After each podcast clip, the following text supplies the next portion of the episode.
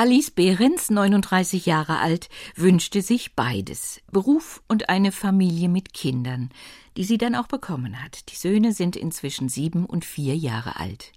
Vor der Geburt der Kinder arbeitete die Betriebswirtin Vollzeit und sie stellte sich vor, nach einer Übergangsphase für die Kindererziehung zunächst in Teilzeit und dann wieder in die volle Berufstätigkeit zurückzukehren. Ich habe bei meinem ersten Kind ähm, Anfang zweieinhalb Jahre Elternzeit genommen und dann bin ich ja wieder schwanger geworden und habe beim zweiten Kind zwei Jahre Elternzeit genommen. Und danach habe ich wieder angefangen, Teilzeit zu arbeiten.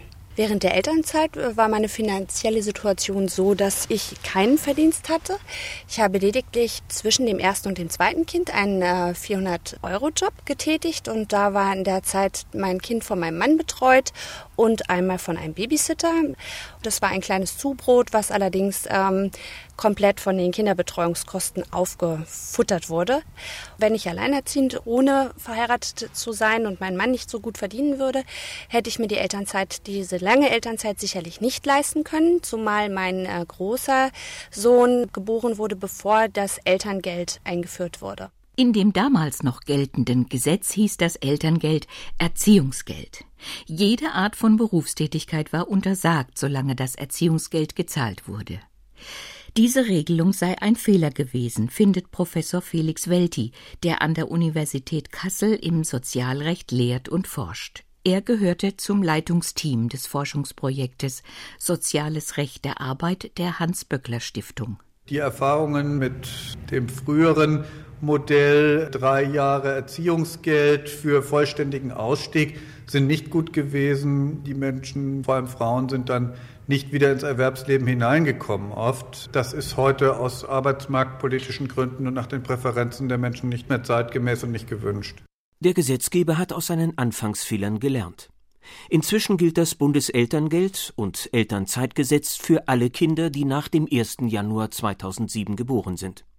Das Gesetz erlaubt nun 30 Arbeitsstunden pro Woche. Das Elterngeld ist eine Lohnersatzleistung, die Mütter und Väter für maximal 14 Monate erhalten, wenn sie ihr Kind nach der Geburt selbst betreuen. Auf der Website des Bundesfamilienministeriums heißt es dazu Das Elterngeld fängt den Einkommenswegfall nach der Geburt des Kindes auf. Das funktioniert im Detail so, das Elterngeld ersetzt das Einkommen zu 67 bzw. zu 65 Prozent. Der Prozentsatz richtet sich danach, ob der Verdienst unter oder über 1200 Euro lag.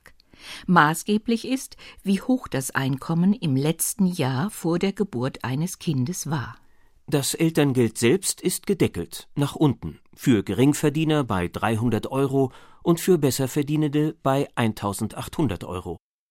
Während der Elternzeit nehmen insbesondere viele Mütter, so wie Alice Behrens, eine geringfügige Beschäftigung bzw. einen 450-Euro-Job auf. Gerade bei diesen geringfügigen Beschäftigungen muss deren Auswirkung auf die gesamte Lebenserwerbsbiografie betrachtet werden, sagt die Arbeitsrechtlerin Professor Heide Pfarr, inzwischen von der Universität Hamburg emeritiert. Sie war lange Zeit auch Direktorin des Wirtschafts- und Sozialwissenschaftlichen Instituts in der Hans-Böckler Stiftung und hat das Forschungsprojekt mit angestoßen. Heide Pfarr. Es kann sein bei einer punktuellen Betrachtung, dass für eine Frau eine geringfügige Beschäftigung ganz adäquat erscheint, also ganz angemessen. Wenn man allerdings ihren Lebenslauf betrachtet und dann mit ins Auge fasst, dass das bedeutet schlimmste Armut im Alter, dann hat man eine völlig andere Haltung zur geringfügigen Beschäftigung, die nach meiner Ansicht so ziemlich das Schädlichste ist, was man anbieten kann. Alice Behrens geringer Verdienst wird sich später nicht nur bei der Rente auswirken. Er hatte wiederum Auswirkungen auf das Elterngeld beim zweiten Sohn. Als das zweite Kind kam, habe ich somit den Mindestbetrag von 300 Euro bekommen, der leicht aufgestockt wurde, weil ich ein Jahr diesen Minijob hatte, um 30 oder 50 Euro, ich weiß es nicht mehr ganz genau. Jedenfalls wurde mein altes Vollzeitgehalt nicht berücksichtigt. Das Bundeselterngeld- und Elternzeitgesetz enthält auch eine Extrabestimmung über die Rückkehr in den Beruf. Die steht im Paragraphen 15 Absatz 5. Sie besagt, dass es einen Rechtsanspruch darauf gibt, nach der Elternzeit zu der Arbeitszeit zurückzukehren, die vor der Elternzeit vereinbart war. Alice Behrens hatte ihren damals noch 400-Euro-Job nicht in dem großen Unternehmen gemacht, in dem sie vor der Geburt ihrer Kinder Vollzeit tätig war. Nach viereinhalb Jahren Elternzeit wollte sie nun zunächst in Teilzeit dorthin zurückkehren. Sie bekam einen Teilzeitjob und arbeitet an vier Tagen in der Woche, um einen Tag Zeit für ihre Kinder zu haben. Dass sie Teilzeit arbeitet, wird aber von ihrem Arbeitgeber nicht gern gesehen. Zum Beispiel ähm, auch ein Satz von einer ja, äh, Führungsperson in meiner alten Abteilung, in die ich dann nun wieder eingetreten bin, war ja, die Antwort auf meine Frage, wie ist es denn, wenn ich jetzt wieder zurückkomme und könnte ich dann auch wieder mich in meine alte Position entwickeln? Darauf äh, kam die Antwort, glauben Sie ja nicht, dass wir froh sind, wenn Sie wieder zurückkommen. Und das war ein Schlag ins Gesicht, da ich ja eigentlich alles möglich gemacht habe, um wieder zurückzukommen, um dann irgendwie in doch weiterer Zukunft allerdings aber Vollzeit wieder tätig zu sein. Bei der Rückkehr in den Beruf besteht zwar ein Rechtsanspruch auf die alte Arbeitszeit. Was aber fehlt, ist ein Rechtsanspruch darauf, auf den bisherigen Arbeitsplatz zurückzukehren. Und deshalb drohen zum Beispiel Einkommensverluste. Für Alice Behrens Teilzeitarbeit gilt nun das Arbeitsrecht und nicht mehr das Bundeselterngeld- und Elternzeitgesetz. Die arbeitsrechtlichen Vorschriften stehen im Teilzeit- und Befristungsgesetz. Damit sich Familie und wie hier Teilzeit den individuellen Bedürfnissen wie zum Beispiel Öffnungszeiten der Kita anpassen, muss sich die Arbeitszeit flexibel gestalten lassen. Das ist aber nur unter einer Bedingung möglich, dass die Arbeitszeit grundsätzlich ein für allemal verringert wird. Ghazaleh Nassibi hat ebenfalls am Forschungsprojekt der Hans-Böckler Stiftung mitgearbeitet. Die promovierte Juristin arbeitet jetzt im Bundesvorstand des Deutschen Gewerkschaftsbundes. Sie erläutert dieses Teilzeitproblem näher. Ich kann nur, wenn ich verringere, dann auch sagen, die verringerte Arbeitszeit soll bitte von dann bis dann sein. Und dann kann man da mit dem Arbeitgeber das aushandeln. Dadurch, dass es aber miteinander gekoppelt ist, schränkt das also die sozusagen Selbstbestimmung der betroffenen Person erheblich ein. Auf Alice Behrens Fall angewendet bedeutet das, wenn ihr Teilzeitvertrag unbefristet ist, kann sie zwar theoretisch individuelle Arbeitszeiten aushandeln, sie bleibt dann aber an die geringe Stundenzahl gebunden und hat keinen Anspruch darauf, die Teilzeit auszuweiten was eigentlich ihr Wunsch wäre, um schließlich wieder in Vollzeit erwerbstätig zu sein. Eva Kocher hat das Forschungsprojekt der Hans-Böckler-Stiftung zusammen mit Felix Welti geleitet. Die Professorin für bürgerliches Recht und Arbeitsrecht an der Europa-Universität Viadrina in Frankfurt-Oder zieht in Sachen Elternzeit und Teilzeit die folgende Bilanz. Empirische Daten zeigen, dass die Rückkehr aus der Elternzeit ein ganz gefährlicher Zeitpunkt ist, weil sie nicht mehr zu den gleichen Bedingungen im Arbeitsverhältnis einfach weitermachen können, zu dem sie bisher gearbeitet haben. Und es dafür eben keine Lösungen gibt auf betrieblicher Ebene und auch keine rechtlichen Regelungen, die sie unterstützen könnten in der Situation. Die gibt es nicht. Doch von jeder Regel gibt es eine Ausnahme, so auch vom Grundsatz einmal Teilzeit, immer Teilzeit. Die Ausnahme steht ebenfalls im Teilzeit- und Befristungsgesetz in Paragraph 9. Dr. Johanna Wenkebach ist wissenschaftliche Mitarbeiterin an der Europa-Universität Viatrina und war ebenfalls am Forschungsprojekt Soziales Recht der Arbeit der Hans-Böckler-Stiftung beteiligt. Sie erläutert diese Ausnahme so.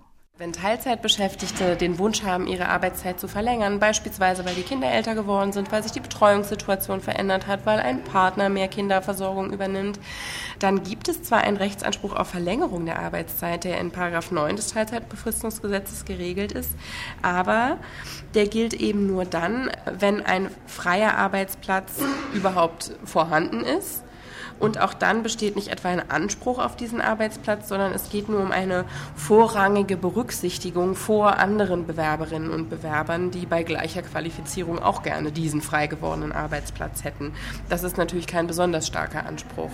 Ja, das heißt, in der Praxis zeigt sich, und das hat Nachteile für die soziale Sicherung auf lange Sicht, die Rente, dass der Teilzeitanspruch als Einbahnstraße ausgestaltet ist. Alice Behrens fuhr mit ihrer Teilzeitarbeitsstelle nicht nur in eine Einbahnstraße, sondern gleich gegen die Wand. Es wurde ihr sozusagen zum Verhängnis, dass sie sich für ihren großen Sohn Elternzeit aufgespart hatte. Das war ihrem Arbeitgeber bekannt. Sie hätte gern ihre Teilzeit verlängert, doch im Unternehmen standen zeitgleich Umstrukturierungen an. Sie sollte in eine andere Abteilung versetzt werden. Eine kleine Schwierigkeit besteht darin, dass es eigentlich kaum Stellen in anderen Bereichen gab und gibt. Im Nachhinein, ich habe keine Beweise, aber es hört sich danach an, wusste man, dass ich noch ein Jahr Elternzeit für das große Kind habe. Und man hat mich mehr oder weniger unliebsam dazu gezwungen, auch dieses Elternzeitjahr in Anspruch zu nehmen. Und somit höre ich nach jetzt fast anderthalb Jahren Teilzeittätigkeit wieder auf und äh, gehe ein Jahr in Elternzeit. Und was danach wird, ist völlig offen. Und das gilt auch für Ihre Altersvorsorge. Ja, ich muss sagen, da muss ich darauf hoffen, dass mein Mann tatsächlich auch für mich mit vorsorgt und das haben wir gemeinsam besprochen. Das ist meine Vorsorge, die sicherlich rückblickend vielleicht etwas naiv ist, aber tatsächlich nicht anders umzusetzen gewesen wäre. Alice Behrens fasst die Auswirkungen der Elternzeit auf ihre persönliche Situation so zusammen. Von außen betrachtet sieht es so aus, als hätte man unheimlich viele Wahlmöglichkeiten und man könnte wirklich frei entscheiden, ob man arbeiten geht oder ob man nicht arbeiten geht. Tatsächlich gestaltet es sich für mich so, dass die Entscheidungen doch eingeschränkt sind. Erstes Zwischenergebnis die Regelungen des Bundeselterngeld- und Elternzeitgesetzes ermöglichen keine echte Wahlfreiheit zwischen Erwerbstätigkeit und Familienarbeit. Das Elterngeld als Lohnersatzleistung ist zwar ein eigener Rechtsanspruch, doch der bringt nur dann etwas, wenn die Frau vor der Elternzeit sehr gut verdiente. Für die Mehrheit von Frauen trifft das nicht zu. Und die Teilzeit wird gerade deshalb von Müttern gewählt, um Beruf und Kinderbetreuung besser vereinbaren zu können. Doch Arbeitszeiten lassen sich an die persönlichen Bedürfnisse nur um den Preis anpassen, dass die Frau auf Dauer in der Teilzeit bleibt. Dennoch mehr Stunden zu arbeiten ist im Gesetz zwar vorgesehen, aber nur unter eingeschränkten Bedingungen und nicht leicht zu verwirklichen. Während der Ausstieg aus dem Beruf für die Kindererziehung üblicherweise in der Rush-Hour des Lebens liegt, wenn andere Karriere machen, kommt der letzte große Einschnitt in die Erwerbsbiografie gegen Ende der eigenen Berufstätigkeit durch die Pflege alter und kranker Angehöriger daheim. Von den rund 2,3 Millionen Pflegebedürftigen in Deutschland werden rund zwei Drittel, nämlich 1,6 Millionen, zu Hause versorgt. Überwiegend von Angehörigen, zu 90 Prozent sind das Frauen. Diesen Lebensabschnitt zu gestalten, hat der Gesetzgeber innerhalb von sechs Jahren gleich dreimal unternommen.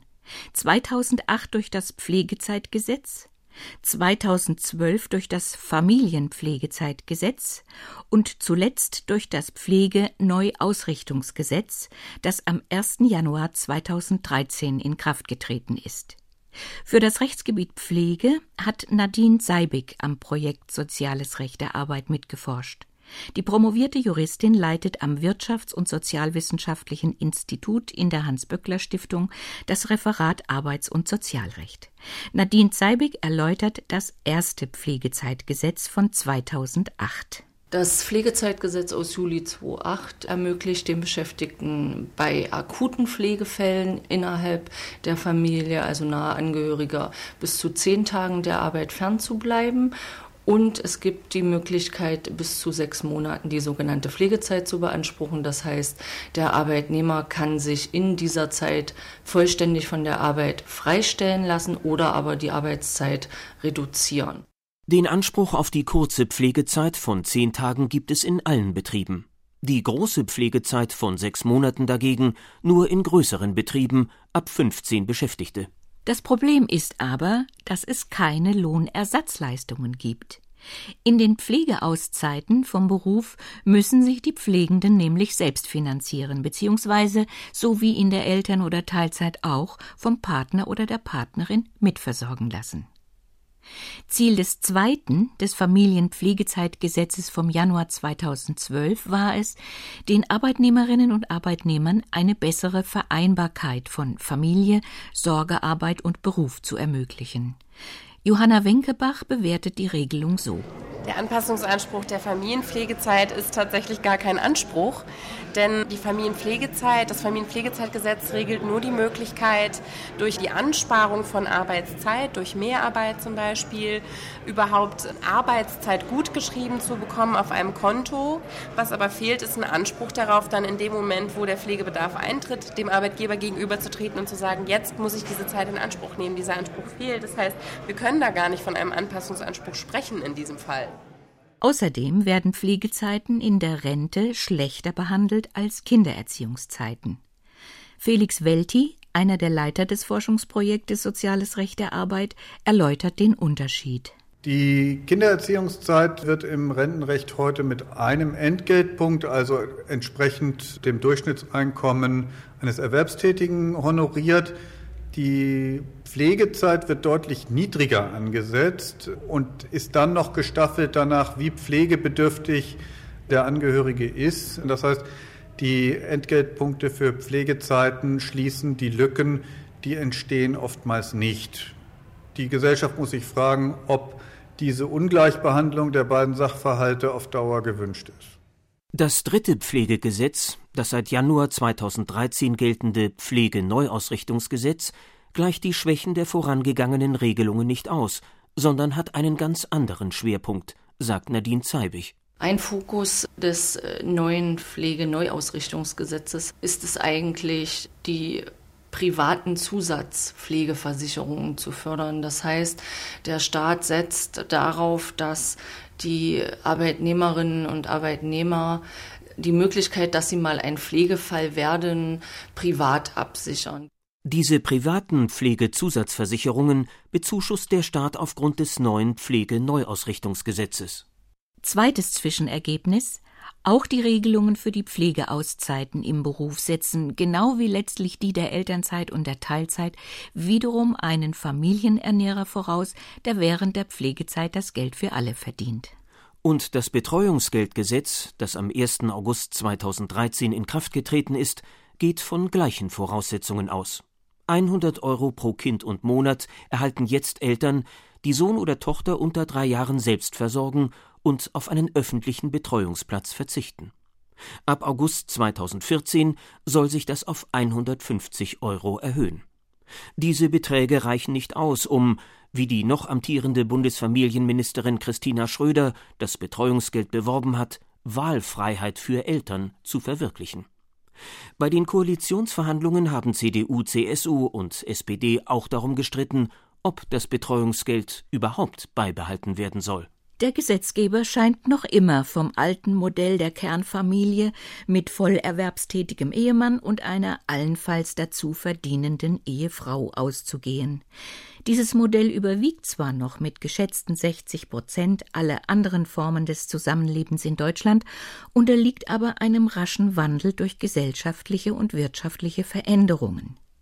Die hier vorgestellten Vorschriften lassen sich den aktuellen Anforderungen des Familien- und Berufsalltages noch nicht oder nicht ausreichend anpassen, vor allem weil sie nicht flexibel genug sind und die tatsächlichen finanziellen Verhältnisse von Familien mit Kindern, insbesondere von Einelternfamilien, ignorieren